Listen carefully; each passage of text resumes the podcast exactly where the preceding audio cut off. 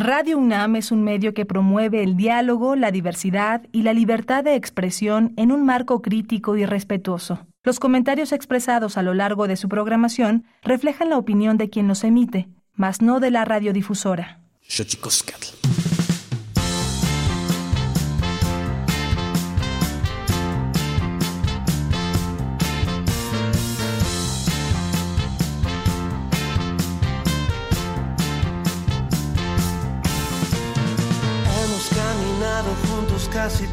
Los caminos. Creo que no recuerdo a dónde es que yo quería llegar. Ha pasado el tiempo, muchas cosas se ha llevado. El futuro es tan incierto como la palabra amor. Oh, vivir este instante es lo mejor dos amigos, dos amantes, dos desconocidos. Que de vez en cuando también se rompen el corazón. Pero siempre que nos encontramos nos reímos y cuando nos damos cuenta estamos haciendo el amor. Uh, vivir este instante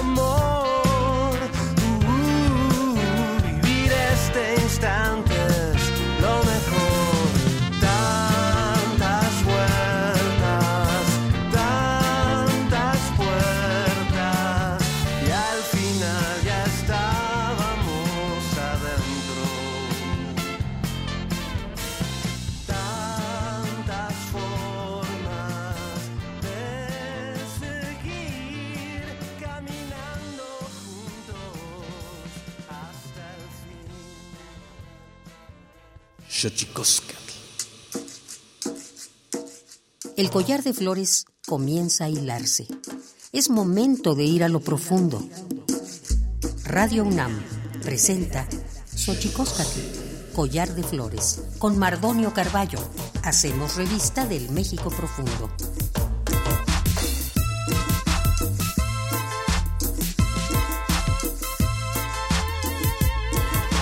Kenitstoken tatamen guananame ichpocame telpocalme oquichpilme siguapilme guanochi tentechcaquimpan huescateposlachtoli tlenigüe y tocan Universidad Nacional Autónoma de México, tojan teyolpaquin, pampanama, tiselía, no metehuampoyoan, eh, Nicantiscaquisen, nopa itlachtol. Hola, ¿qué tal, señoras y señores, niños, niñas, jóvenes y jóvenes y todos y todas aquellas, aquellas que nos escuchan a través de este maravilloso invento que es la radio, la radio de la Universidad Nacional Autónoma de México. Nosotros muy felices de recibirles en este espacio que tiene nombre de Collar de Flores, Xochicosca, Tecnáhuatl. Hoy muy contentos porque vamos a recibir en esta casa, además de usted, estimado Radio Escucha, a Dulce María Espinosa, directora del Sencali Casa del Maíz y la Cultura Alimentaria en el Complejo Cultural de Los Pinos, y a nuestro querido Fernando Rivera Calderón Monocordio, que festejará sus 20 años de músico y de juglar yo creo que de jubilar un poco más en el Teatro de la Ciudad el primero de octubre. Pero antes de que otra cosa suceda, vámonos, vámonos a nuestra sección que nos dice lo bien que lo hemos hecho, que nos recuerda lo bien que lo hemos hecho a veces, pero sobre todo lo mal que lo hemos hecho. Vamos pues con nuestras efemérides en derechos humanos. Tonalámatl o la ignota efeméride.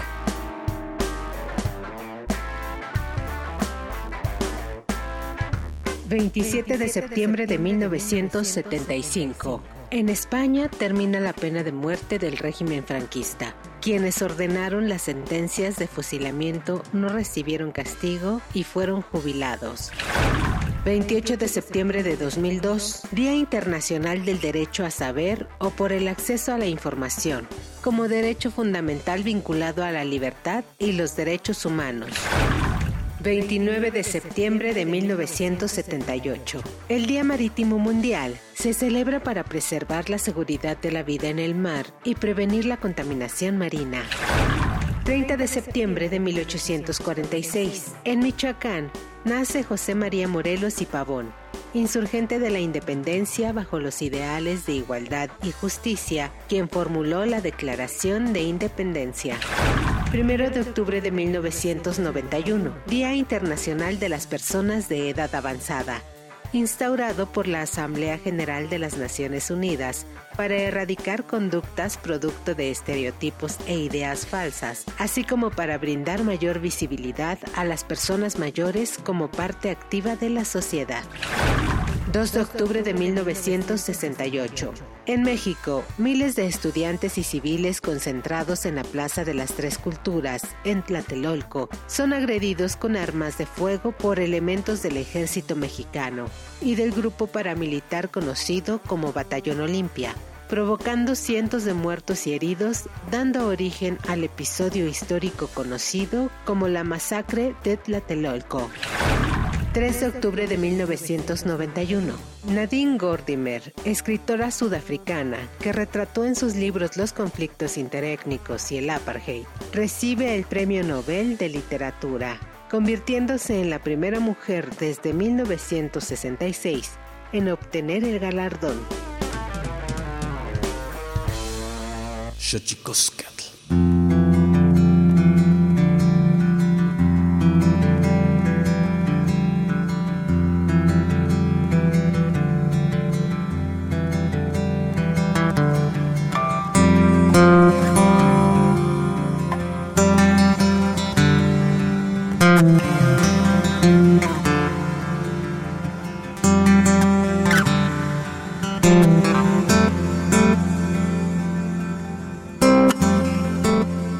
Ya le decía, estamos aquí en Xochicosca, el collar de flores, muy contentos de recibir a todos amigos eh, que están en próximas fechas a, parir proyectos nuevos. Dulce María Espinosa, directora del Sencali, a inaugurarse el 29 de septiembre en el Complejo Cultural Los Pinos. Dulce, ¿cómo estás?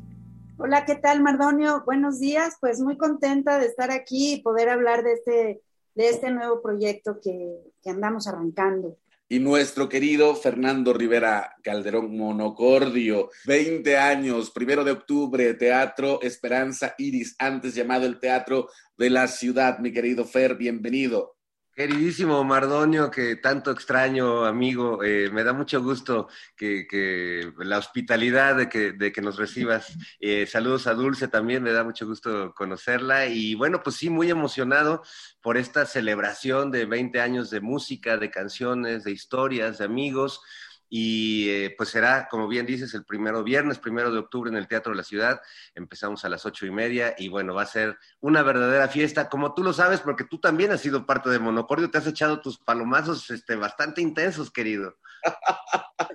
y para quien no lo sepa, a veces tomo el micrófono cuando me invitan los amigos invito ahí, más bien me invitan y me subo y con mucho cariño y justo hicimos escaleras, si no mal recuerdo alguna vez, mi querido Fer. Así es, Mardonio, en la etapa en la que estuve tocando con los queridos hermanos Alonso Chemarreola. Ahora, Monocordio es un grupo que va cambiando de piel a lo largo del tiempo. Más que un grupo, es un proyecto personal que va cambiando de piel, de amigos, de sonido. Ahora estoy tocando con unos músicos diferentes que le dan un, sonido, una, una intención diferente a las canciones pero sí, este, a mí, a mí me encantará. Si tienes chance, este, ahí, ahí nos vemos y te echas el palomazo, ¿eh? me encantará, mi querido Fer. Ahí nos veremos. Primero de octubre, Teatro Esperanza Iris, el gallito mañanero. el gallito mañanero haciendo su aparición. Este, ahí te veremos y nos dará mucho gusto y sobre todo felicitarte, mi querido Fer, que estés logrando, o sea, esto eh, que yo creo que para ti es bastante natural porque eres un hombre talentosísimo, escribes, compones y, bueno, la música como parte de un proyecto de vida y yo creo que vas a cumplir muchos, muchos años más, mi querido Fer.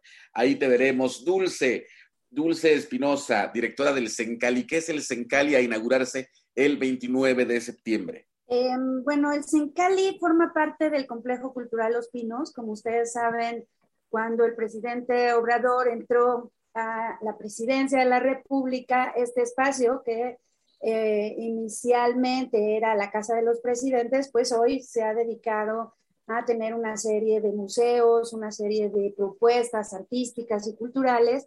Y el Sencali, Casa del Maíz en el náhuatl, hay ahí algunas discusiones sobre el significado, pero el Sencali se suma a estas propuestas que hay, en, eh, que hay actualmente en Los Pinos, pero como un proyecto más grande, un poco más ambicioso, cuyo objetivo es eh, preservar y, promover la cultura alimentaria mexicana como un elemento central de políticas públicas para incidir en los procesos alimentarios de México que tan afectados han sido por múltiples factores, ¿no? Entonces, hoy el Sencali tiene también, además de esta Casa del Maíz, eh, tiene un centro de documentación, tiene unas plazas muy bonitas para que la gente vaya a pasar los fines de semana por ahí, hacer los tradicionales picnics, ¿no? Que hemos hecho todos en Chapultepec desde hace muchísimo tiempo y pues esencialmente podría decirte que es esto. 29 de septiembre, una fecha muy especial porque desde hace un par de años se celebra el Día Nacional del Maíz. Eh, Dulce, ¿nos podrías eh, ampliar un poco eh, los horizontes y el conocimiento con respecto de la fecha 29 de septiembre y por qué es tan importante y por qué se instaura ese día, el Día Nacional del Maíz? Bueno, en México ha habido una lucha importante de la sociedad civil en relación a la defensa de nuestros alimentos y en particular ha habido una defensa muy importante en torno al maíz porque, bueno, ustedes saben, es uno de los grandes este, granos, cereales del mundo, ¿no? Que actualmente probablemente es el que mayores usos tiene en la industria, eh, en esta mega industria que lo ha sabido transformar también, ¿no? Ha sabido sacar de él, pues, este, almidones, aceites y una cantidad enorme de derivados que ha puesto en peligro justamente las variedades nativas o criollas, como se les conoce actualmente.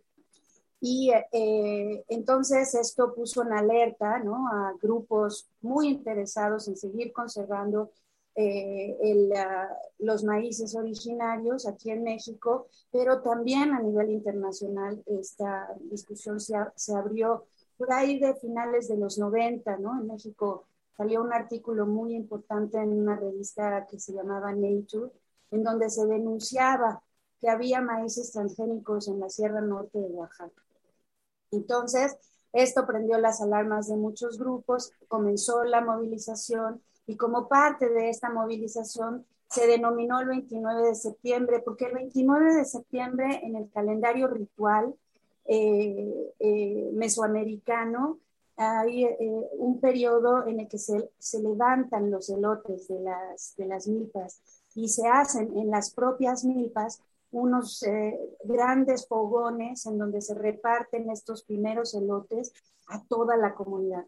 El 29 de septiembre es el día de San Miguel, como muchos saben, en el calendario religioso también. que es un santo muy importante este, para las comunidades indígenas también. De ahí un poco el origen de este 29 de septiembre a nivel nacional, pero también a nivel internacional. Y por eso se tomará de pretexto este día dándole concreción a la efeméride, la inauguración del Sencali, ¿cierto, Dulce? Cierto, estamos muy emocionados, estamos ya a una semana justamente de, de, inaugurar este espacio que tiene detrás pues tanto contenido, ¿no? Es tan necesario justamente para voltear a ver lo que comemos, ¿no? Este, cómo lo producimos, cómo lo transformamos, quién lo mantiene en términos de esta biodiversidad que, que hay alrededor de él y, bueno, pues este, aquí estamos para hacer la invitación a que vengan a este espacio, que pues es el espacio de todos, ya no es el espacio solo de los presidentes, ¿no? Sino es el espacio para que toda la gente venga a pasarla bien, a pensar, ¿no? La cultura alimentaria, claro, con el maíz en el centro, pero la cultura alimentaria es mucho más.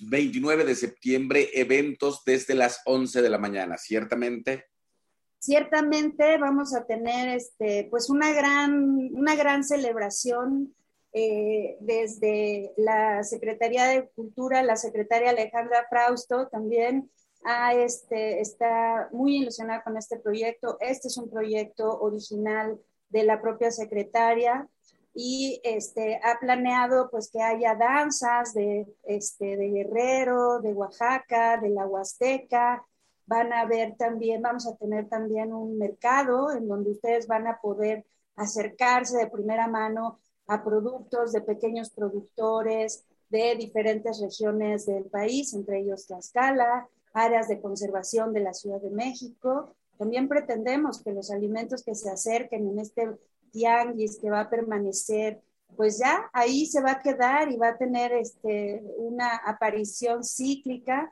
para que la gente pueda ir a, pueda acercarse a esta diversidad de alimentos que se producen en las milpas de México. También este, vamos a tener eh, exposiciones, va a haber danzas, van a poder, por supuesto, conocer el Museo del Maíz, que es pues, el, el corazón de esta propuesta del Centro de Cultura Alimentaria en Los Pinos. Y, eh, va a ser un día de festejo desde las once y media de la mañana a las cinco y media de la tarde tenemos un pequeño evento protocolario, pero durante todo el día ustedes podrán acercarse también a, artesanos y a talleres, este, va a haber también algunas, algunas pláticas, entonces va a ser un día justamente de festejo como merece el 29 de septiembre en esta gran nación mexicana.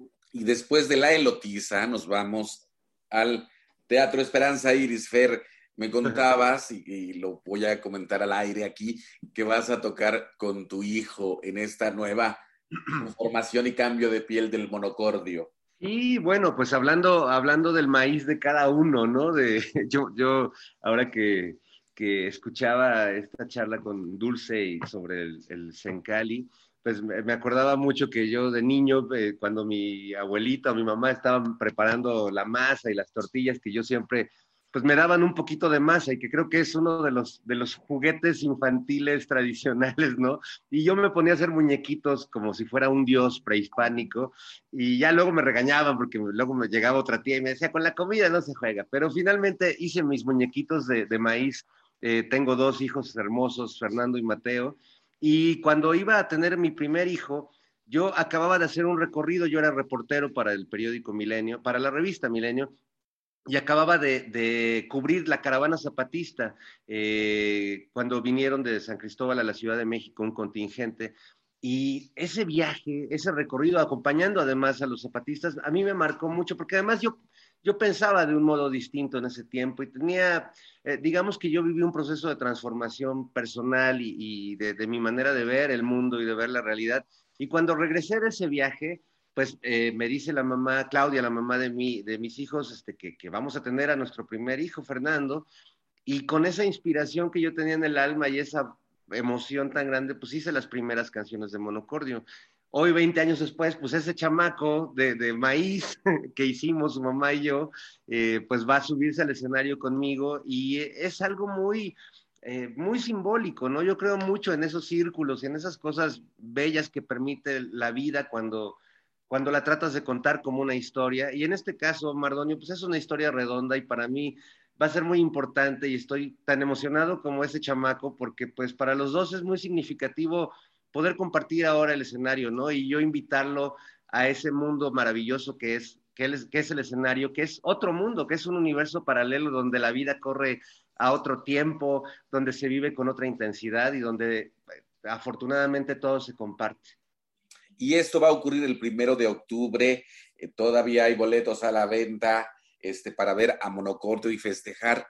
Fíjense ahora, Dulce, eh, Dulce y Fer, para la, para la forma de contar de los pueblos indígenas, que siempre va en 20. Estamos en una cuenta, mi querido Fer Rivera, 20 años para, los pueblos indígenas serían una cuenta, es decir, apenas estás empezando tu primer círculo y cerrando tu primer círculo para comenzar el que sigue. Y qué maravilla que, hacerlo en compañía del público. A ver, ¿qué, nos vas a presentar, mi querido? Hay, antójanos. Bueno, pues es un, perdón, un bello recorrido por todos, por toda la historia de que son ocho discos, eh, un dos discos en, en vivo, eh, muchas canciones que he lanzado al aire eh, por ahí. Vamos a escuchar canciones como Siempre te busqué, como Me haces existir, canciones como Escalera, canciones que se han vuelto significativas, que han aparecido en películas, que han eh, que las personas se han enamorado, que me, que me han pedido a veces que vaya a sus bodas a cantarles mis canciones para que ellos puedan bailar o declararse su amor. Eh, voy a tener, voy a hacer una canción. Fíjate que compuse una canción que es como, como una especie de vals este, de Juchitán y la hice un día y se la mostré al maestro Ernesto Anaya y el maestro Ernesto Anaya le hizo un arreglo precioso. Y bueno, pues invité a Ernesto Anaya a que estrenemos esa canción porque nunca la he tocado en público. Eh, se llama Floreciendo y, y haz de cuenta que la escuches y estás caminando en el, centro de Oaxaca, este, comiéndote una tlayuda deliciosa. Eh, y, como, y como dice el dicho, tlayúdate que yo te ayudaré. Estamos aquí en Xochicosca, el collar de flores, platicando con Fernando Rivera Calderón y con Dulce Espinosa, directora del Sencali. Pues muy, fíjate ahora que decías, eh, te refieres a la marcha del color de la tierra, querido Fer, que ocurrió justo en el 2001. Eh, que, qué importante ha sido eh, la irrupción del Ejército Zapatista de Liberación Nacional en términos de los derechos y lo que ha ido, si bien no, no a pasos agigantados, sí ha ido cambiando hasta llegar al punto de, en este momento, que el grano importantísimo que ha dado vida a varias de las culturas de México tenga una casa dulce. ¿Qué piensas de eso? No, pues además, este, de alguna manera, eh, esta marcha del color de la tierra, junto con este movimiento maicero, como le dicen algunos de sus integrantes, eh, surgen un poco al mismo tiempo, ¿eh? O sea, yo les estaba mencionando que es a finales de los 90, ¿no? Que se empieza a gestar toda esta discusión alrededor de la, de la defensa de los maíces este, nativos, ¿no? Originarios de México. Ustedes saben que tenemos nosotros 62 razas que han este, derivado en casi 300 este, diferentes especies de maíces, ¿no? Entonces, no es, este, no es una coincidencia, ¿no? Es parte de eh, la defensa del maíz, es parte de un movimiento que deviene también, ¿no? De los intereses de las comunidades indígenas. Eso este, es, es muy relevante porque, como dicen, esta cuenta de 20 años también podríamos este, sumarla a, este, a todo este movimiento en defensa de los maíces que después se vuelve una defensa por la cultura alimentaria, ¿no? Se extiende a todo lo que tiene que ver con lo que se lleva a las comunidades para alimentarlas, ¿no? Todas estas discusiones que tenemos hoy sobre la defensa del agua, todas estas discusiones sobre si se llevan los programas de gobierno comida de qué tipo, si empaquetada con exceso de azúcares, de sales, de grasas, o sea, todo eso empieza ahí, ¿no? Y es un discurso también de las propias comunidades. Claro, junto con la comunidad académica, junto con la las organizaciones civiles, puedo mencionar aquí Sin Maíz No hay País, pero hay muchos, hay el Movimiento Agroecológico Internacional, Vía Campesina, ¿no? este, todos estos eh, eh, grupos, ¿no? Todos estos actores que se suman para que hoy, por ejemplo, el gobierno pueda voltear a ver esto y, tomar, ¿no? Estas, estas banderas también como propias y yo creo que el Sencali es el resultado de todo este trabajo eh, de tantos años, de tanta gente que hemos estado eh, impulsando, acompañándonos para que eh, esta biodiversidad que nos caracteriza en México, tanto la cultural como la biológica, este, sean hoy el centro de una política que se antoja pudiese durar mucho más que un, mucho más que un un sexenio. ¿no? Es interesante, por ejemplo, ver cómo el Sencali eh, se va a ubicar en el antiguo edificio de Molino del Rey, que hace un sexenio estaba habitado por puros militares, ¿no?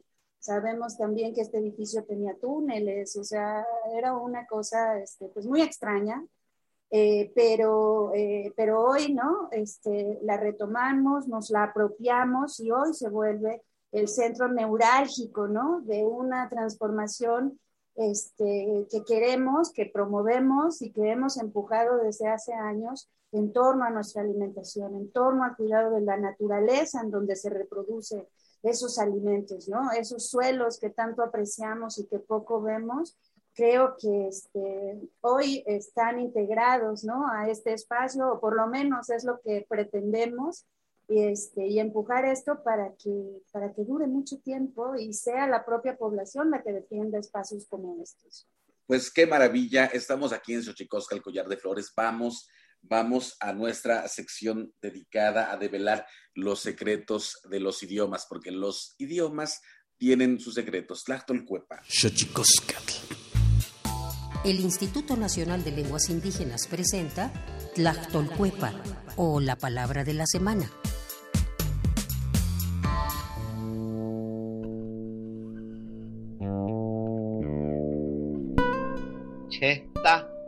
Esta es una expresión de origen mazateco que se usa para referirse a aquella acción en que una persona, consciente o inconscientemente, realiza una inhalación profunda seguida de una exhalación casi inmediatamente, mediante la cual suele detonar tristeza, angustia, deseo o melancolía.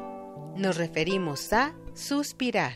El vocablo cheta proviene de la variante lingüística mazateca del norte, la cual se habla en la región de Santa María Chilchotla, Oaxaca, y forma parte de la familia lingüística otomangue, la más grande y diversificada de México.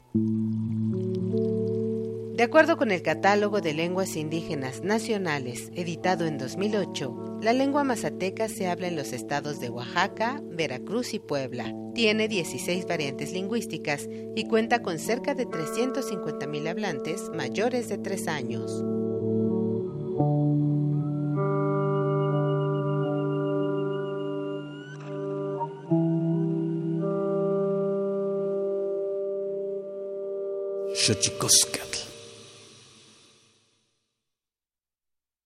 Pluriversos PUIC, un mundo culturalmente diverso. Espacio en colaboración con el Programa Universitario de Estudios de la Diversidad Cultural y la Interculturalidad.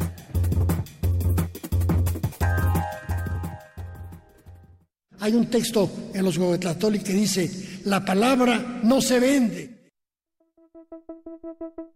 Que estas palabras sirvan como un homenaje al filósofo, filólogo, etnólogo, historiador y humanista Miguel León Portilla quien falleció el primero de octubre en la Ciudad de México a la edad de 93 años. Miguel León Portilla fue alumno del antropólogo Manuel Gamio y del historiador Ángel María Garibay. Cuenta que en su inquietud por profundizar en el pensamiento náhuatl, el consejo del maestro Gamio marcó un parto de aguas en su vida al decirle: Piensa en el indio vivo, él requiere todo nuestro apoyo. Ha sido marginado, explotado y despreciado. De ahí que en adelante dedicó toda su vida a trabajar con indígenas, un vivo ejemplo de ello es la obra La visión de los vencidos, la cual se ha traducido a más de 15 idiomas. Desde que surgió el Festival de Poesía Las Lenguas de América, tuvimos el honor de contar con su participación. En la edición del año 2010 del festival, rindió homenaje a Carlos Montemayor por su deceso, momento en el que el doctor León Portilla lo describió como un humanista que nos acercó a las raíces más profundas de México, que son los pueblos originarios, características que sin lugar a dudas comparten para nuestra buena suerte. Durante la edición del año 2014 de esta fiesta de la palabra, se mostró preocupado ante la desaparición de los 43 normalistas de Ayotzinapa y lo hizo patente. Me da mucho gusto volver día de fiesta de la flor y el canto. Antes, sin embargo, quiero participar con ustedes en la tristeza que nos invade por la desaparición de estos cuarenta y tantos normalistas. Qué pena está ocurriendo. Nos da mucha, mucha tristeza. Don Miguel León Portilla, sabio mexicano, universitario pleno y paradigma de la defensa de las lenguas originarias, dejó un camino trazado que continuar hacia el reconocimiento, cuidado y preservación no solo de las lenguas, sino de los pueblos originarios. Para muestra, una de sus piezas poéticas más emblemáticas titulada Cuando muere una lengua. Quiero terminar leyendo un poema, lo escribí en náhuatl y en español, se llama Cuando muere una lengua. Icuactlatoli yemiki, mochi inteoyotl, sisitlal tintonatiu iguanmetztli, nochi tlacayotl, neyol nonotzalistli, iguan huelicamantlistli, ayog monesi, inontescapan. Cuando muere una lengua, las cosas estrellas, sol y luna, las cosas humanas, pensar y sentir, ya no se reflejan en ese espejo.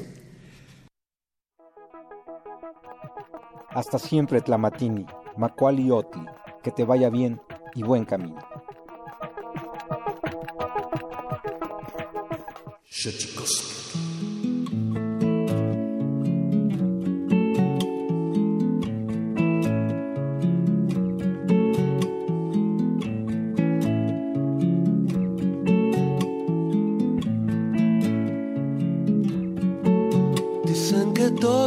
con una gran explosión. La oscuridad dio a luz, nació una constelación. Yo era polvo estelar, viajaba sin dirección, buscaba algo que buscar en medio de esta gran confusión.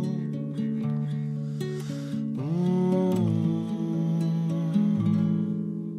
Después de mucho viajar por las entrañas de Dios, ganas de parar, sentí ganas de ser dos. Fue un protozoario en el mar, fue un dinosaurio feroz, fue un mono sin amestrar que un día supo escuchar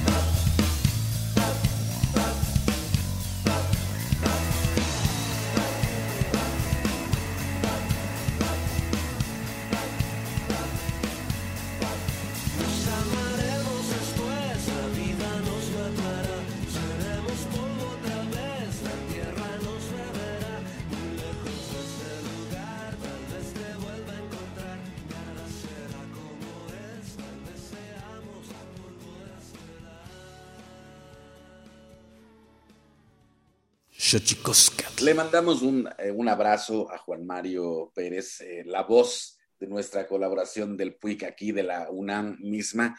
Y nada, seguir platicando acá de lo que viene en dos días para Dulce María Espinosa, que es directora del Sencali, a inaugurarse el 29 de septiembre, y el concierto de Monocordio eh, en el Teatro Esperanza Iris de la Ciudad de México. Fer, 20 añotes, numeración vigesimal. Y, si, si, si no te hubieses dedicado a la música, mi querido Fer, con tantos talentos, ¿a qué te hubieses dedicado? Fíjate. Híjole, es, es, difícil imaginarme la vida sin música o, o, sin tenerla como eje de todo, porque para mí la vida misma es, es música. Pero pues si no hubiera sido la música, pues sería la, lo que yo llamo el canto seco, ¿no? Que es la palabra, la palabra eh, escrita, la literatura, la poesía, sabes que desde adolescente... Bueno, ha sacado varios libros, Fer. Sí, sí, uno siempre es aspirante a poeta, aunque haya publicado ya poemarios. Sí, efectivamente publiqué con Almadía, Llegamos tarde a todo hace algunos años, un poemario que pues ha tenido una gran vida y una gran fortuna con los lectores. Eh, un libro de eh, aforismos que se llamó El Diccionario del Caos, que saqué hace ya algunos años mi novela Los mariachis callaron, eh, un libro que se llama Arreolario que hice con el buen Gis este, para, para, presentarles la figura literaria de Juan José Arreola. Y bueno, tengo dos, tres libros en, en puerta, en camino. Eh, toda la, la, industria editorial pues también se ha visto muy simbrada por la pandemia y todos los proyectos se han tenido que aplazar un poco, pero ya viene también un nuevo poemario y un, y un, libro muy extraño que se llama El Ambiguo Testamento, que es eh, un, un, tratado te teológico pacheco sobre el origen del, del, mundo y del universo. Qué maravilla, a ver, qué maravilla. Pues sí, o sea, y la televisión, Fer. Exacto, seguimos eh, en Me Canso Ganso en Canal 22. Ahorita se acabó la temporada, están repitiendo programas muy bellos, por cierto, y, espero que, que, si tenemos nueva temporada, que espero que así sea, puedas estar con nosotros, mi querido Mardonio. Y en el Canal 11 estoy haciendo un proyecto muy divertido y muy interesante que es un programa de política y humor que se llama Operación Mamut los domingos a las 10 de la noche que pues retomo de algún modo lo que se truncó en, cuando hacíamos el hueso, ¿no? Este, que era un humor político con imitaciones de personajes, con delirio, con crítica, con acidez. Eso pues se perdió y de hecho por, por algo salimos de, de la radio, tanto la querida Marisol Gacé como yo, pero aquí estoy recuperando un poco ese espíritu lúdico, juguetón, porque creo que hay mucho odio allá afuera y nos hace falta reír, porque la risa este, libera, cura y nos hace pe pensar y ver las cosas desde otro punto de vista. Yo, yo siempre he sido un partidario de, de la risa como, como la, el pináculo de la empatía y de la comunicación entre las personas. Creo en ella y, y la busco todos los días y, y, busco compartirla, mi querido Mardonio. No, y, y obviamente para los que te conocemos, obviamente en tu vida cotidiana, la risa es parte fundamental y coincido contigo, no solo eh, no, es como, como la, esta cosa, como el asidero donde los que empatizamos, pues nos volteamos a ver y nos brindamos una sonrisa o quizá una carcajada y eso hace que la vida sea menos eh, pesarosa, como dicen. Eh, las penas con tortillas son menos, ¿no, mi querida Dulce? Pues yo a los dos los disfruto mucho en la radio, en la tele, siempre que los veo es muy gozoso porque efectivamente río, pienso, así que estoy encantada de estar compartiendo este espacio. Fernando, este, eh, eh, yo creo que voy a ir a, a, a, leer tus libros, a comprarlos, estoy encantada de estar aquí. Y pues sí, este, Mardonio, esto que, que decías de los idiomas, ¿no? Antes de de ir a la cápsula. Este, muy importante cuando hablamos de la cuestión alimentaria, ¿no? Este, encontramos que, por ejemplo, eh, eh, el náhuatl, ¿no? Sigue siendo este, pues una lengua muy usada. Encontramos, por ejemplo, Tlaxcala, ¿no? Que significa tortilla textual. El náhuatl, ¿no? Y que nos da el pretexto, ¿no? Este tipo de, de, palabras, ¿no? De hacer justamente una continuación de la celebración del, del, 29 de septiembre en el Sencali. Tlaxcala nos da el pretexto justamente por su nomenclatura, por su variedad de maíces, ¿no? Por su biodiversidad y también por su diversidad cultural, eh, de que extendamos el festejo del 29 de septiembre al del 30 al 3 de, octubre va a ser la semana de Tlaxcala en Los Pinos. Entonces, durante estos, eh, estos cuatro días, ustedes van a poder encontrar también una diversidad enorme de lo que es la cultura alimentaria tlaxcalteca. Van a poder conocer a través de sus productores directamente y de sus artesanos cómo se, se, se vive simbólicamente el maíz, pero también en la vida práctica, pero también en la artesanía, pero cuáles son los significados, ¿no? Que tiene la milpa en la vida de estas personas, en las danzas, van a haber talleres, van a haber exposiciones de fotografía, de grabado, en fin, durante estos días que siguen a la, inauguración del Sencali y hasta el 3 de octubre, en esta semana, ¿no? De, de festejos y que Tlaxcala eh, va a representar el primer estado que nos va a visitar, diferentes estados van a estar aterrizando en, la, en el mercado del, del, Centro Cultural Alimentaria de los Pinos para mostrarnos ¿no? justamente esta, esta diversidad. Entonces, creo que ese es un elemento más para animar a la gente a que conozcan este espacio, que se lo apropien, ¿no? Y que discutamos, hablemos, ¿no? De lo que comemos, de qué, cómo eso que comemos nos hace personas, ¿no? Cómo eso que comemos nos hace una comunidad también, ¿no? Y pensar en estos procesos productivos, hasta qué punto estamos de acuerdo con ellos, no estamos de acuerdo con ellos. La invitación es a reflexionar, a comer, a leer, a pensar sobre la alimentación y no tenerla como algo que es anexo a la vida, sino que es la vida misma. Así es. Dulce, nada más, e, es en el antiguo Molino del Rey, ¿por dónde se entra? 29 de septiembre desde las 11 de la mañana, eventos, degustaciones, mercados orgánicos. Eso será el Sencali el 29 en su inauguración, invitado el estado de Tlaxcala por dónde se entra para la gente que nos está escuchando aquí en Xochicóscar, Collar de Flores, a, quien mandamos saludos, a todos los que nos están escuchando en este momento. Bueno, está el Metro Constituyentes, que está al lado de lo que es Los Pinos, sobre este, Avenida Constituyentes, y hay un estacionamiento sobre Molino del Rey, en, este, en la glorieta, en la puerta 4, que este, donde hay una glorieta que, que, hay una águila, pero bueno, la entrada es justamente por Molino del Rey sin número, y en este, quienes vengan a pie, pues el metro Constituyentes es lo más adecuado para llegar. También se puede llegar a pie por, este, por la San Miguel Chapultepec, viniendo desde Revolución. Este, tiene bastantes accesos. Recuerden pues que es Chapultepec finalmente.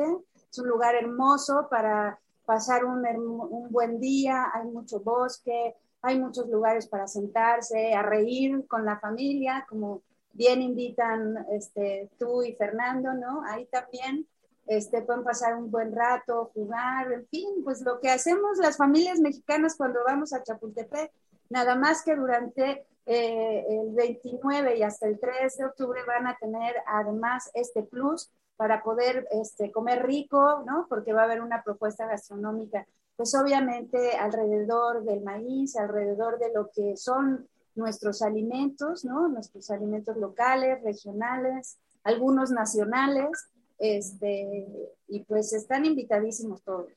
Invitadísimos, eventos desde las 11 de la mañana, eh, con un evento, con eventos musicales de lujo, Patricio Hidalgo, Natalia Cruz, eh, las palomitas serranas, danzas de Guerrero, danzas de Veracruz, dedicadas al maíz. Fernando Rivera, y de, y de ahí nos vamos, después de la elotiza, nos vamos al Teatro de la Ciudad de Esperanza Iris a escuchar canciones como siempre te busqué, La Hora del Tiempo, Escalera, Me Haces Existir.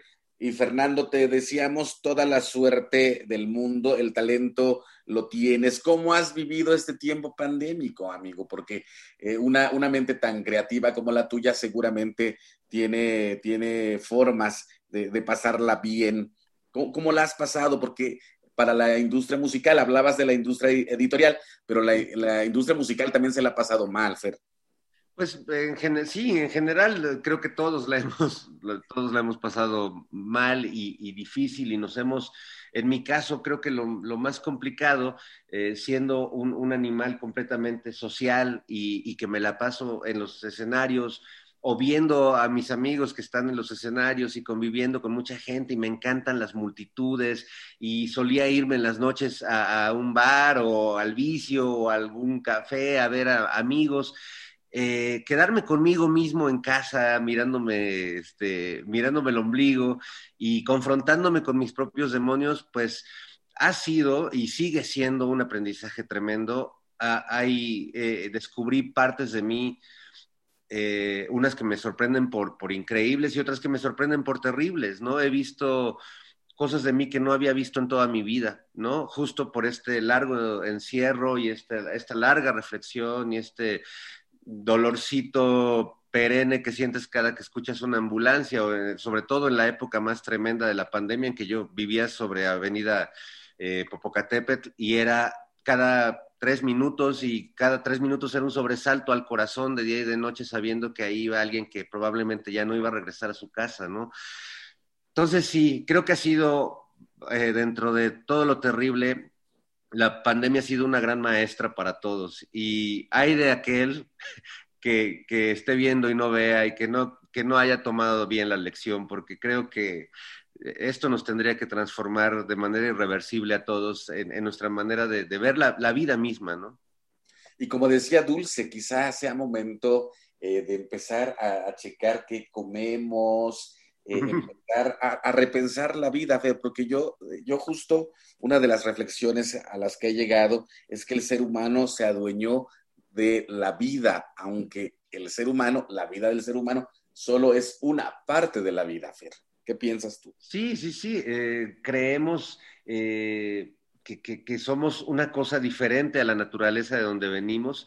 yo siempre he tenido ciertas reflexiones sobre sobre nuestro concepto de lo artificial, ¿no? Porque eh, yo creo que todo es natural y, lo, he platicado en muchos sentidos con, amigos míos. No, no, pero es que esto, por ejemplo, el, plástico, pues es un invento del hombre. Entonces, como lo hizo el hombre, le digo, pues sí, pero entonces el hormiguero tendría que ser artificial porque es un invento de la hormiga. O sea, como creo que, eh, tengo, tengo mis dudas sobre que lo que hagamos nosotros sea tan especial como para considerarlo diferente a la naturaleza. Más bien creo que es una ramificación de la naturaleza o somos una ramificación de la naturaleza, eh, pues bastante peculiar, compleja, que nos sentimos fuera de la naturaleza pero somos como, como la caricatura esa del elefante que se siente hormiga, ¿no? Y que se acerca a las hormigas y les dice que es un elefante y no se da cuenta. Y yo creo que eh, hay, hay, un autor que a mí me gusta mucho, que es George Bataille,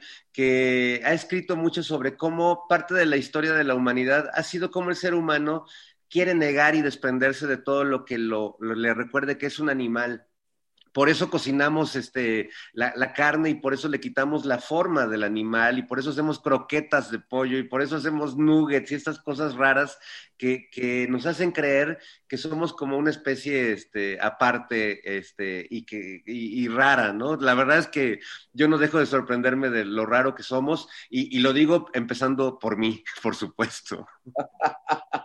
sin duda, sin duda, eh, reflexiones que se imponen en estos tiempos y, me encanta esto que estás diciendo porque hemos, hemos perdido, Dulce, esta capacidad de saber qué nos llevamos a la boca, ¿no? Y creo que proyectos como, como Sencali o la cultura alimentaria en general, ¿no? Más allá del mote eh, gubernamental o institucional, debe ser algo fundamental y que esta pandemia nos lo plantó en, en la cara, ¿no, Dulce? Sí, así es. Y yo concuerdo con Fernando, o sea, no somos diferentes de la naturaleza, somos parte de ella, ¿no? El problema es que hemos construido un marco conceptual, ¿no? Que nos ha de alguna manera eh, eh, ayudado a justificar este, nuestra propia existencia, eh, diferenciándonos de los animales, de las plantas y de todo, pero sin embargo tenemos que volver ¿no? a esta idea antigua, justamente, que todavía existe en muchas comunidades indígenas en donde la naturaleza y la cultura no están separadas, ¿no? Estamos unidos. Y tal vez es esta idea de separación la que nos ha llevado a también separarnos en relación a, nuestro cuerpo, ¿no? Cómo nuestro cuerpo se complementa con aquello que nos llevamos a la boca, ¿no? Entonces, justamente, y me da mucho gusto que esta este, discusión se dé aquí, porque ese es el objetivo de este Centro de Cultura Alimentaria en Los Pinos. Eh, proveer los elementos necesarios para generar discusiones, para generar reflexiones. No, queremos aleccionar, ¿no? Queremos invitar a pensarnos, ¿no? En nuestro cuerpo, en aquello que nos llevamos al, al cuerpo, en aquello que reproducimos afuera de nuestro cuerpo para llevarnos adentro de nuestro cuerpo, ¿no? Hay una relación, una especie de banda de Moebius que no termina nunca, ¿no? Es una constante que, a la que debemos de regresar. O sea, en verdad, eh, no estamos aquí para satanizar ningún alimento, no estamos aquí para enarbolar ningún alimento, estamos aquí para eh, proponer, ¿no? Proponer diálogo, proponer eh, duda, proponer pensamiento para regresar a estos tiempos en donde nos sentábamos a comer juntos, donde teníamos tiempo para preparar nuestros Qué nostalgia de eso, Dulce, ahora que estamos aquí encerrados, semi encerrados ahora, qué nostalgia de eso. Pero se nos acaba el tiempo, eh, compañeros poetas, como dicen los clásicos. Eh, Dulce, entonces, 29 de septiembre, eventos desde las 11 de la mañana, inauguración del Sencali por ahí de las 17 horas. Estamos Así es. Y continúan los festejos con la Semana de Tlaxcala en Los Pinos, del 30 al 3 de octubre, en todo, durante todos los días. Eh, va a haber eventos festivos, es decir, danzas, música, exposiciones, talleres todos vinculados a la cultura alimentaria, a pensar este gran proceso que hemos dejado de la mano de las grandes industrias, pero que debemos de retomar, ¿no? En el más mínimo de los núcleos, que es el de la familia, el del individuo, ¿no? Para que esta realidad alimentaria cambie, no muera tanta gente por estas enfermedades tan conocidas ahora como preexistentes, ¿no? Creo que es el momento para, para hacerlo. Están todos invitados a este festejo y no solo al festejo. Del 29 en, adelante eh, el, museo estará abierto de 11 de la mañana a 5 de la tarde. Se va a publicar la carterera, obviamente, en el programa general de Los Pinos y, eh, pues los esperamos. Fer Rivera Calderón. No, pues eh, Teatro Esperanza Iris. Por supuesto, yo los, los, invito nuevamente, viernes primero de octubre, 8.30 de la noche empezamos puntualmente el concierto, así que lleguen con un poco de tiempo antes y vayan pues tenemos la, fortuna de por, por el semáforo en la ciudad de tener el 75% de aforo, que es lo más cerca que hemos estado de del, del, viejo mundo y de, y de, un foro lleno. Así que va a haber todas las medidas de seguridad, va a haber por supuesto toda la sana distancia, es un foro con mucho espacio, eh, todos los protocolos se van a ejercer por parte de, personal de teatro y por parte de nosotros, pero sí nos encantará verlos por ahí y, y podernos, ponernos a cantar y a celebrar la vida que creo que ya es justo y necesario. Muchas gracias, Mardoni. Felicidades, Dulce, por este proyecto tan, tan increíble. Ya estaremos por allá eh, viendo este, este Sencali. Fernando, pues muchas felicidades a ti también por tus primeros 20 años. Esperemos nosotros también llegar a, a cumplir 20 años. Así será, seguro. A tu primera cuenta, mi querido Fer, les agradezco a, ambos el haber estado con nosotros aquí en Xochicosca, el collar de flores. Muchas gracias, Fer. Muchas gracias, Dulce. A ustedes, un gusto estar aquí. Nosotros vamos, nosotros vamos a nuestra sección dedicada a los libros, más libros al rostro, o lo que es lo mismo, más amoch, menos face. Más libros al rostro, o lo que es lo mismo, más amoch, menos face espacio en colaboración con el Instituto Nacional de Antropología e Historia.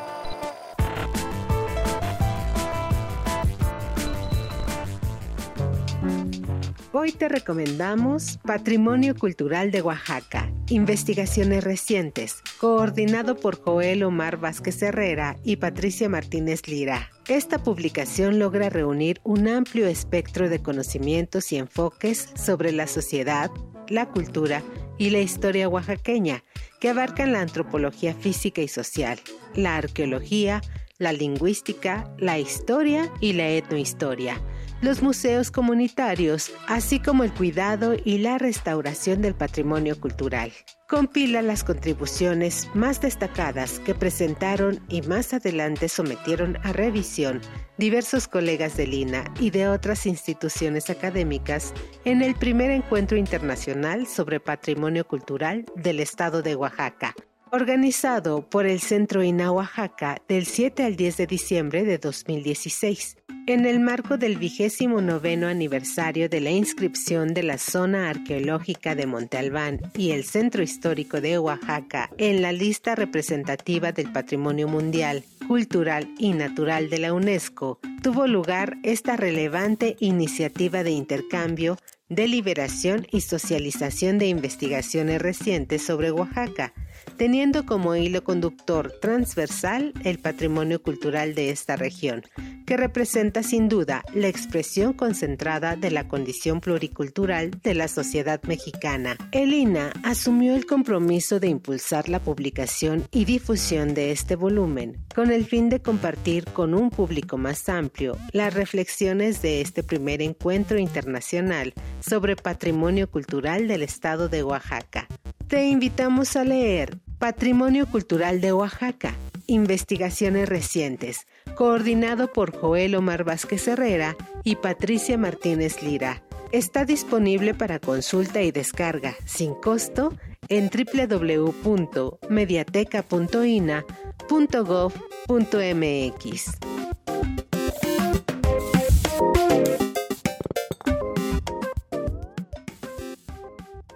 Instituto Nacional de Antropología e Historia. Secretaría de Cultura. Gobierno de México. Y bueno, qué maravilla haber tenido a, Dulce Espinosa y a Fer Rivera Calderón aquí para platicar del Sencali, 29 de septiembre, inauguración 11 de la mañana, eventos desde, las 11 de la mañana y tener al queridísimo Fernando Rivera Calderón aquí para hablar de su concierto el primero de octubre en el Teatro Esperanza Iris, Las Camatimiak, Timomelaguan Panchi, Cuelli, Tonati, Chicaguamá, Cuepónimo Tlachtol.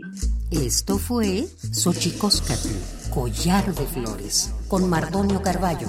Hacemos revista del Profundo. Una producción de Radio UNAM. Experiencia sonora.